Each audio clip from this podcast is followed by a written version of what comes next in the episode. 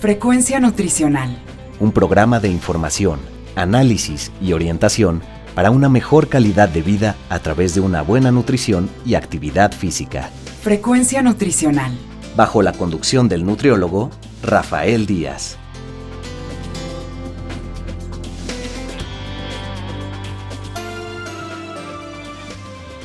Hola amigos y amigas, les saluda Rafael Díaz García, ya estamos en su programa Frecuencia Nutricional, un programa de la Universidad Autónoma Metropolitana Unidad Xochimilco para One Radio 94.1 FM. Antes de cualquier otra cosa, quiero agradecer a todos los que durante estos días nos han seguido en nuestra página web y se han puesto en contacto vía correo electrónico. Sus comentarios y sugerencias son muy importantes para todos los que hacemos este programa. Recuerden que Frecuencia Nutricional es un programa hecho por personal docente e investigadores de la licenciatura en Nutrición Humana de la UAM Xochimilco para todos ustedes, y el cual tiene como objetivo informar, analizar y orientar en los diferentes temas relacionados con la alimentación y la nutrición. Antes de enviar a nuestra cápsula, les comento que el día de hoy les vamos a presentar una entrevista que concedió la maestra Magdalena Sánchez Jesús, profesora del Departamento de Atención a la Salud y de la Licenciatura en Nutrición Humana de la UAM, donde intervino sobre el tema Intervención nutricional en problemas de alimentación en adultos mayores con patología psiquiátrica. Esta entrevista se la concedió a la doctora Norma Ramos Ibáñez. Pero escuchemos la cápsula y regresamos.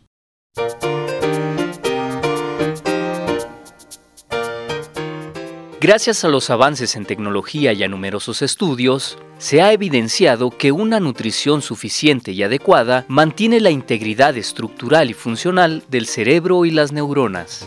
De igual manera, diferentes investigaciones han demostrado la relación entre las deficiencias nutricionales y enfermedades mentales como la esquizofrenia, depresión, demencia senil y vascular o Alzheimer. Tal es el ejemplo de las personas que padecen demencia senil, quienes por su tendencia a prescindir de las comidas, por olvido por una pérdida de habilidades como la deglución, pueden presentar problemas relacionados con la alimentación, la memoria y la higiene personal, además de dificultades con el lenguaje y la comunicación. A su vez, presentar dislipidemias, colesterol alto o padecer hipertensión u obesidad son otros factores de riesgo importantes para que surjan enfermedades neurodegenerativas o deterioro cognitivo. Por otra parte, más del 22% de la corteza cerebral y la materia blanca están hechas de fosfolípidos, y la función de la membrana celular neuronal está modulada por la composición de sus ácidos grasos.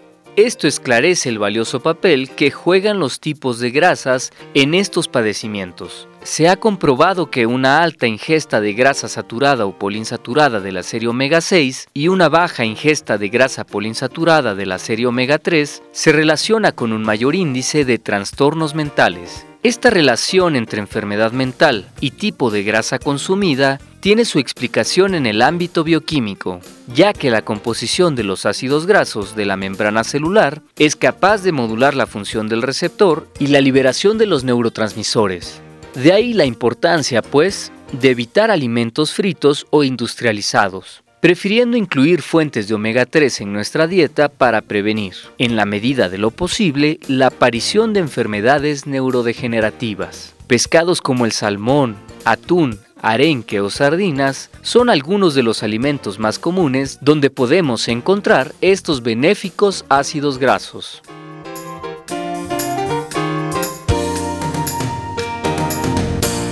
Bien amigos, como les comentaba antes de ir a la cápsula, el día de hoy les vamos a presentar una entrevista que concedió la maestra Magdalena Sánchez Jesús, profesora del Departamento de Atención a la Salud, quien habló sobre el tema de la intervención nutricional en problemas de alimentación en adultos mayores con patología psiquiátrica.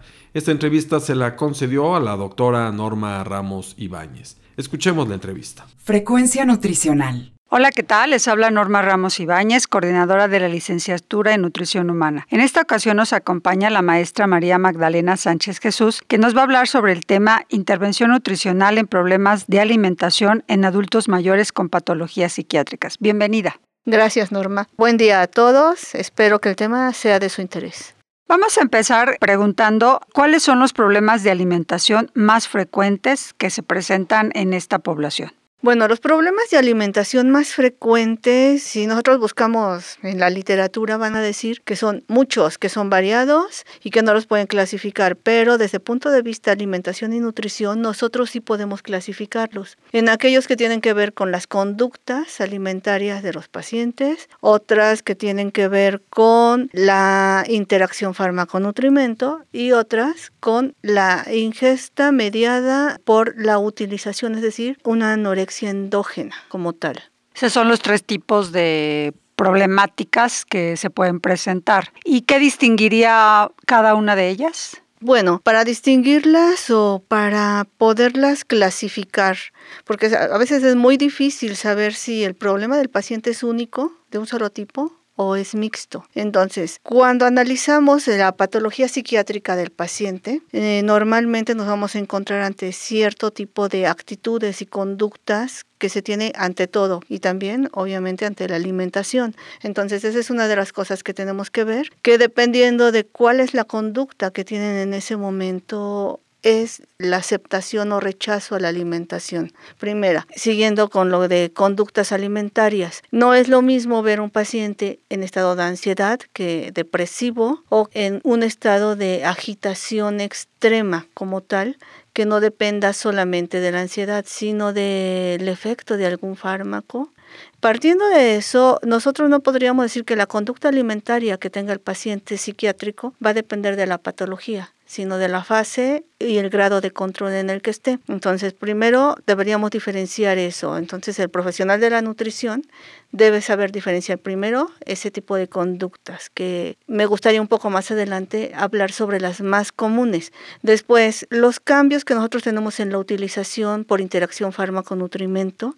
Ahí sí se dan cuenta, y estoy mezclando los otros dos tipos porque tienen que ver esta combinación como tal. Entonces, uno de los puntos que sobresalen es que el tipo de fármaco que reciben estos pacientes siempre va a tener un efecto sobre todos los neurotransmisores. Entonces, al influir sobre todos los neurotransmisores, en todos va a ser algún tipo de cambio. Entonces, primera, la utilización de nutrimentos va a depender de cómo va a ser su proceso de digestión-absorción. ¿Por qué? Porque algunos psicofármacos van a provocar como efecto colateral estreñimiento, diarrea, cambios en el vaciamiento gástrico, en procesos de deglución, de masticación. Entonces, esa serie de cosas que nosotros debemos observar van muy de la mano con el tipo de fármaco que está tomando el paciente, la dosis y sobre todo el tiempo que lleva tomándolo.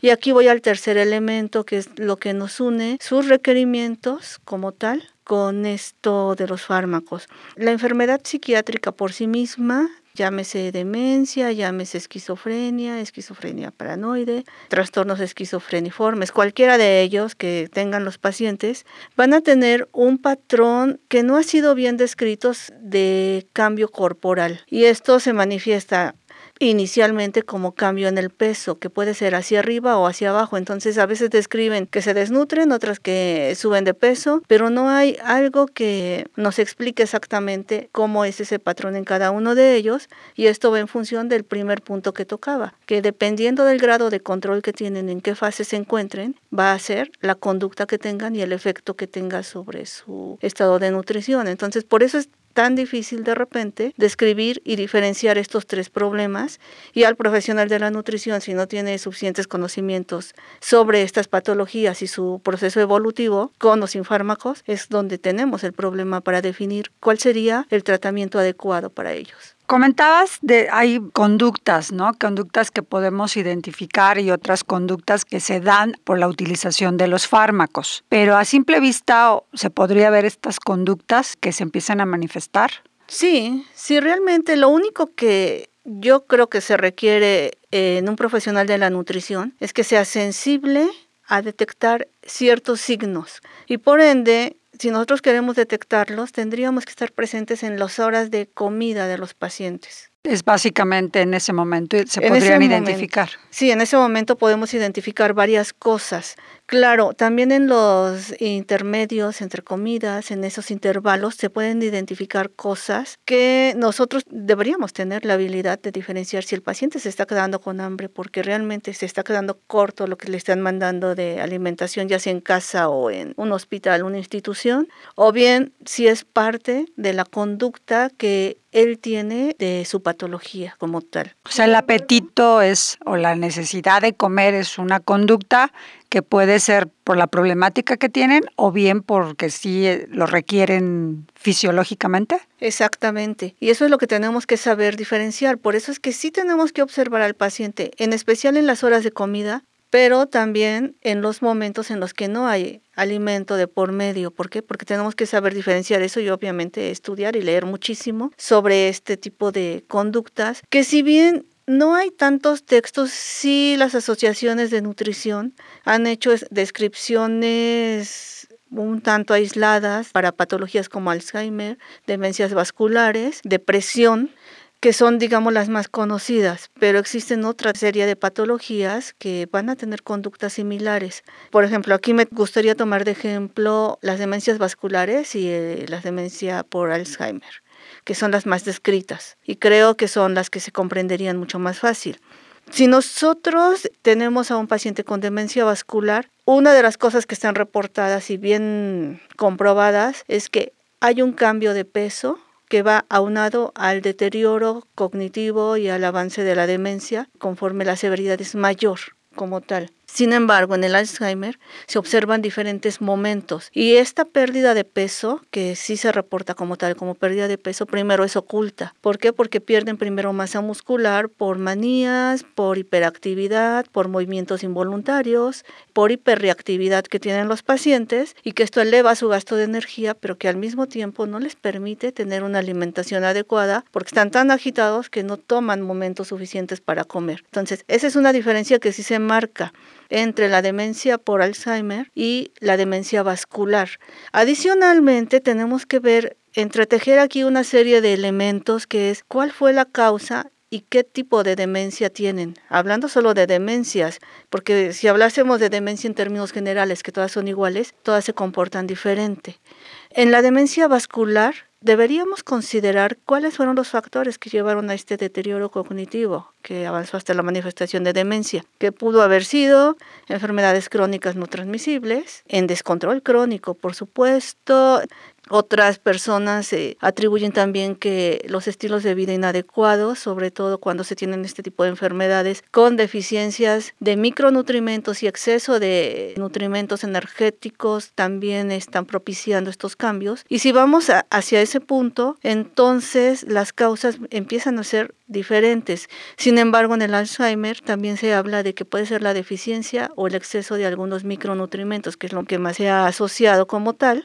Y conocer esto nos permite hacer cuestiones preventivas. Ahora, ¿cómo se comportan, regresando a la pregunta, cómo se comportarían estas dos patologías desde el punto de vista durante las comidas? Bueno, dependería mucho de la fase en que se encuentren, pero durante las comidas pueden hacer algunas conductas que se ven alterando procesos de masticación, de deglución, de sellado de labios por exceso de movimientos. O sea, con boca abierta, ¿sería? Con boca abierta, por ejemplo, o que aprieten demasiado los labios, o que mastican cosas que no requerirían masticación, como entrando en una especie de reflejos y que hay que inhibirlos en cada uno de esos momentos, o que simplemente son incapaces de manipular instrumentos para alimentarse es decir, hay que observar totalmente tanto habilidades de alimentación como las conductas. Ahora, si tienen alimentación asistida, tendríamos que observar cómo reaccionan ante la persona que les está asistiendo en la alimentación en ese momento,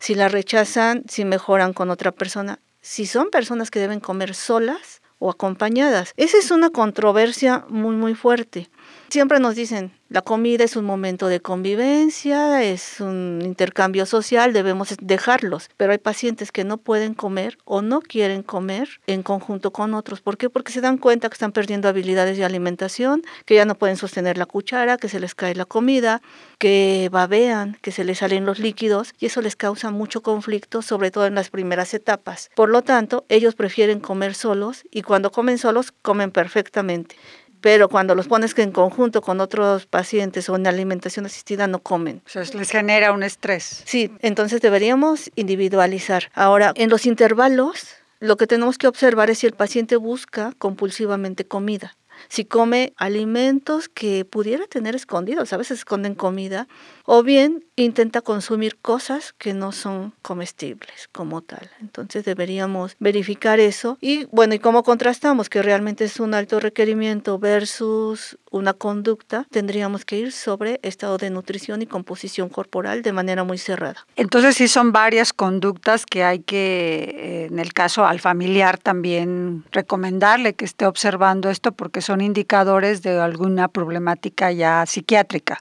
o es detonante. Podríamos verlo como detonante, podríamos verlo como causa, como factor potenciador, o sea, lo podemos ver de muchas formas, pero depende mucho de... ¿De la patología? De, de la patología y de la fase en la que estén. Entonces aquí más bien hay varios consensos que dicen qué tenemos que hacer ante un paciente con demencia o con otros trastornos psiquiátricos, o bien cómo podríamos prevenir que llegaran a esos estadios. Entonces, la sugerencia siempre es ver, ya se conocen varios medicamentos que pueden propiciar un deterioro cognitivo, se conocen también mecanismos que pueden favorecer un deterioro cognitivo y por lo tanto también se conocen sus factores de riesgo.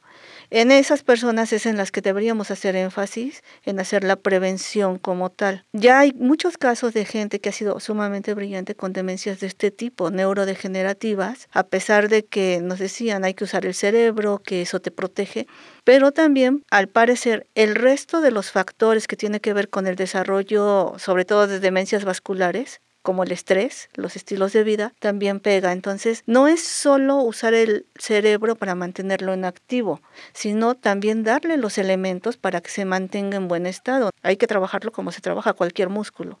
El cerebro también debe recibir absolutamente todos los elementos para funcionar bien. Entonces, uno de los últimos consensos están marcando que las demencias y otros trastornos psiquiátricos desde el punto de vista nutrición, que eso es lo que llama la atención, que ya lo empiezan a analizar desde el punto de vista nutrición, es que debemos considerar que es multifactorial y que al ser de esta manera, nosotros deberíamos considerar todos los factores extrínsecos e intrínsecos que hay y que ahí localizaríamos los factores de riesgo para nosotros empezar a hacer una vigilancia desde el punto de vista de nutrición los estilos de vida del paciente, que come, que no come, y tratar de coadyuvar a los controles cuando existan enfermedades crónicas no transmisibles, que son las que justamente predisponen al paciente a todo esto. Una de ellas, nuestra epidemia, la diabetes, la obesidad ha sido también relacionada con esto. Con estos problemas. Sí, la hipertensión en conjunto con las enfermedades cardiovasculares que ponen en riesgo la irrigación sanguínea cerebral, pero también que pueden predisponer a que haya depósito de sustancias de desecho a nivel de sistema nervioso y que eso también puede estar alterando. Y además hay algunos nutrimentos bien reconocidos que podrían tener algún factor protector en conjunto con el control de todo lo demás. Por sí mismos no lo pueden hacer porque no hay estudios que lo comprueben. Entonces, mencionando eh, acerca del estado de nutrición y composición corporal, son factores importantes para el control y prevención de estos problemas. Entonces, en el estado de nutrición podríamos decir que tanto el exceso, digamos, de peso puede ocasionarlo y también las deficiencias. Exactamente. Ambos extremos son malos para esto. Sobre todo si nosotros hablamos, por ejemplo, en el adulto mayor.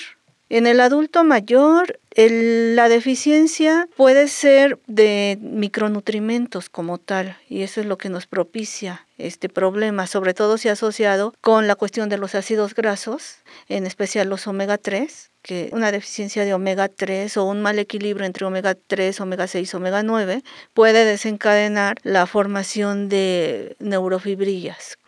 Y por otro lado, en la obesidad, y aquí me refiero a la obesidad, no al sobrepeso. El sobrepeso tiene un papel muy importante aquí que mencionaré un poco más adelante, pero en la obesidad, por todo el conjunto de factores de riesgo cardiovasculares y metabólicos que se tienen que también van a alterar la pues obviamente el metabolismo cerebral como tal. Y entonces en cuestión de los aspectos de composición corporal, la grasa es más perjudicial y deberían de tener más músculo o cómo sería esta relación? Es igual que en cualquier otra patología, en cualquier persona.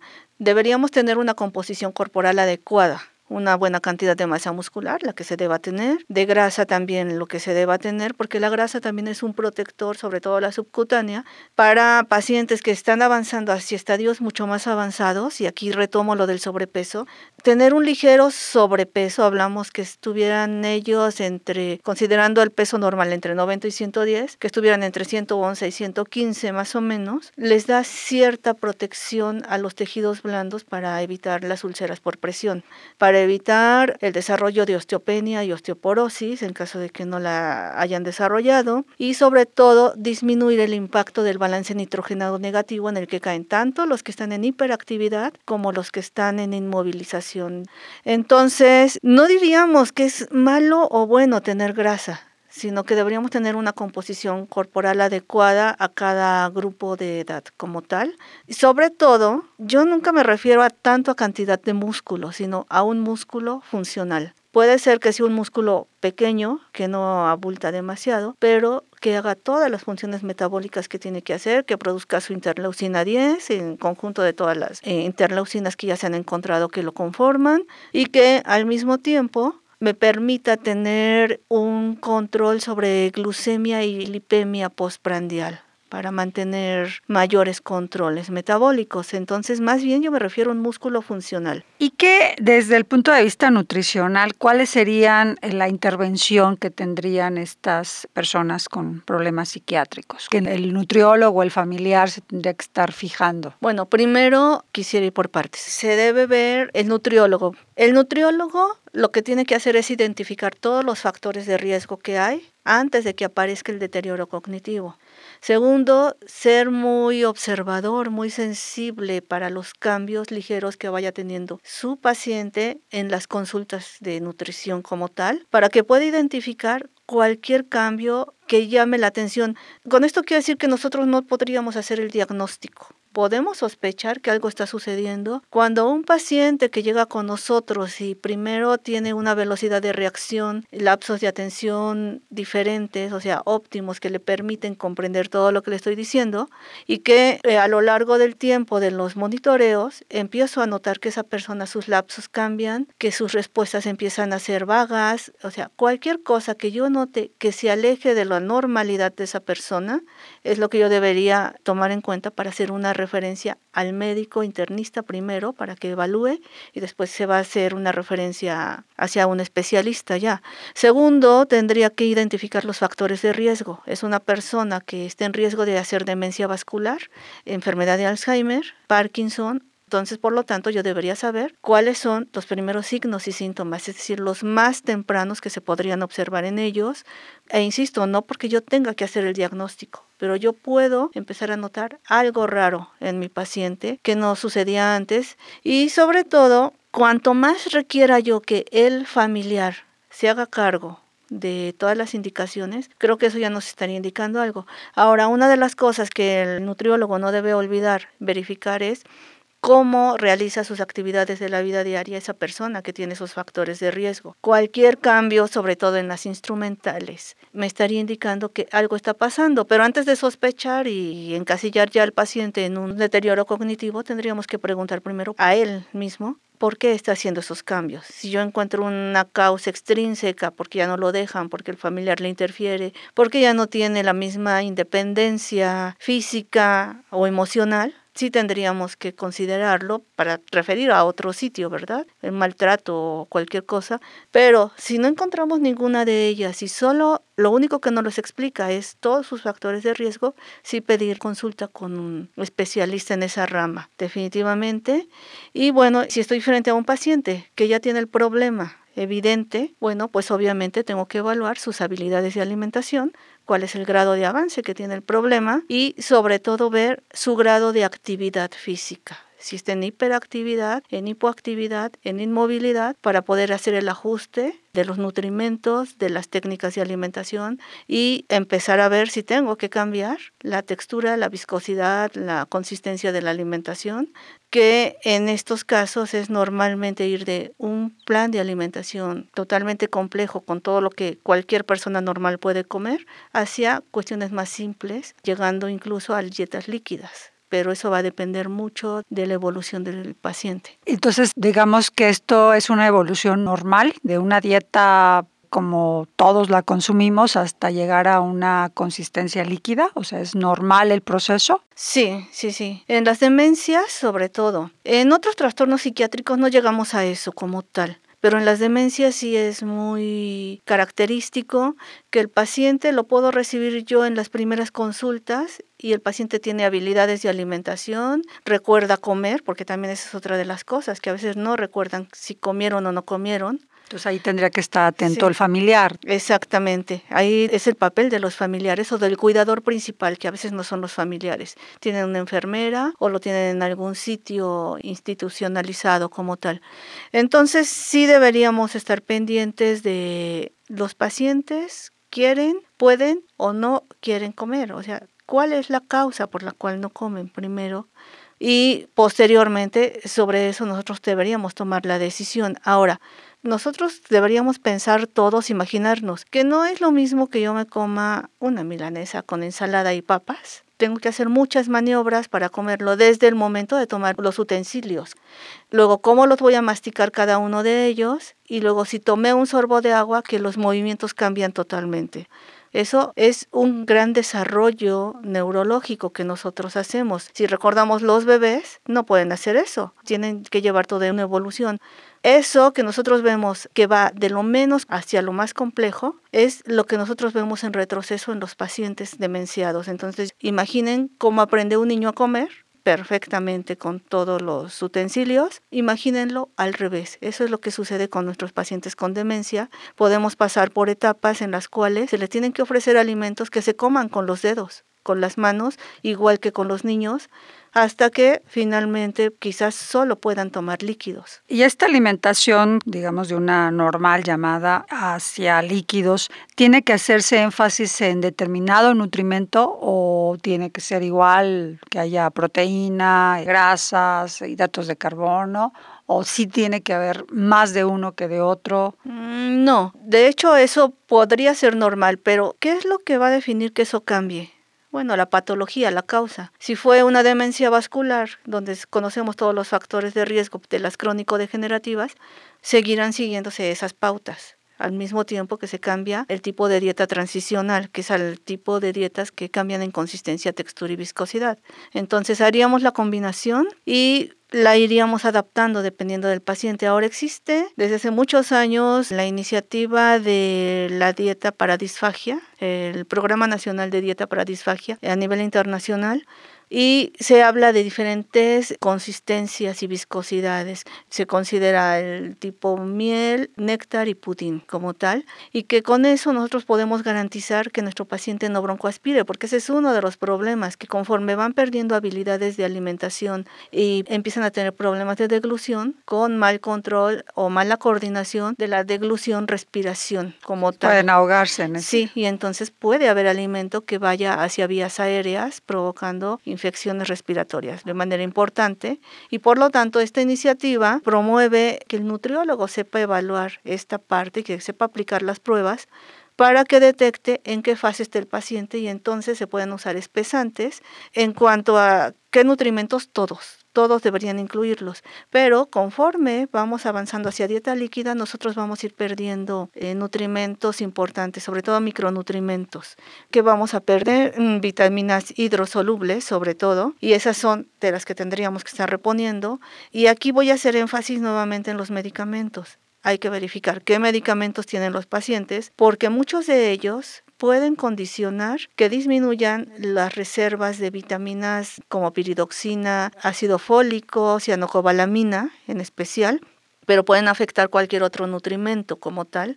Y aquí hay una interacción muy fina en ellos. Entonces, eh, no es solo pensar en la alimentación por sí misma, sino también la interacción que vaya a tener con los fármacos que esté recibiendo el paciente, como por ejemplo lo que mencionaba de los ácidos grasos, que un mal equilibrio me altera las cantidades de homocisteína y entonces puede estar propiciando que se eleve más el riesgo cardiovascular o que disminuya, dependiendo de cómo estoy manejando yo también eh, las cargas de omega 3, omega 6, omega 9. Entonces sí hay algunas cosas específicas que se tienen que manejar y que yo creo que habría que hablar de patología por patología más o menos para saber cómo se tendría que manejar cada uno de ellos. Pues ha sido muy interesante esta charla con la maestra Sánchez Jesús y pues yo creo que le estaremos invitando para otra plática sobre este tema, porque como decías, son muchas patologías en la parte de psiquiatría y cada una tiene sus características ¿no? de la alimentación, pero bueno, nos dio una panorámica muy interesante. Y por última pregunta sería, ¿es importante la suplementación?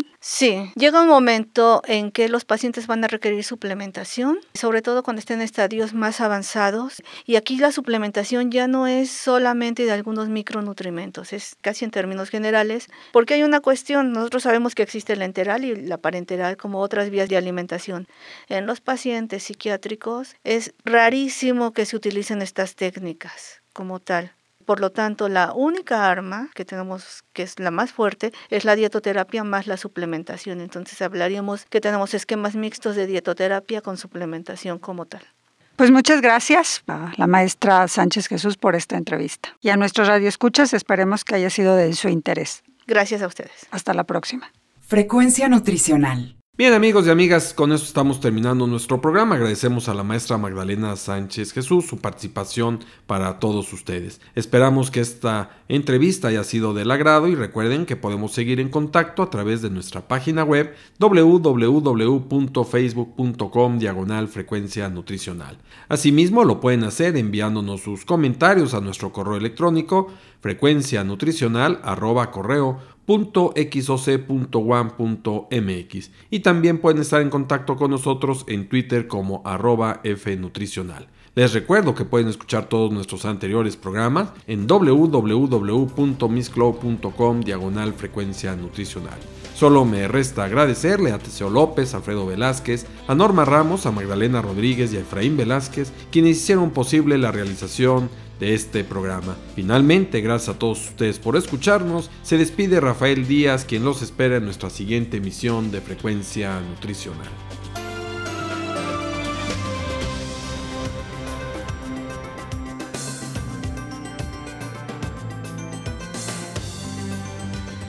Frecuencia Nutricional.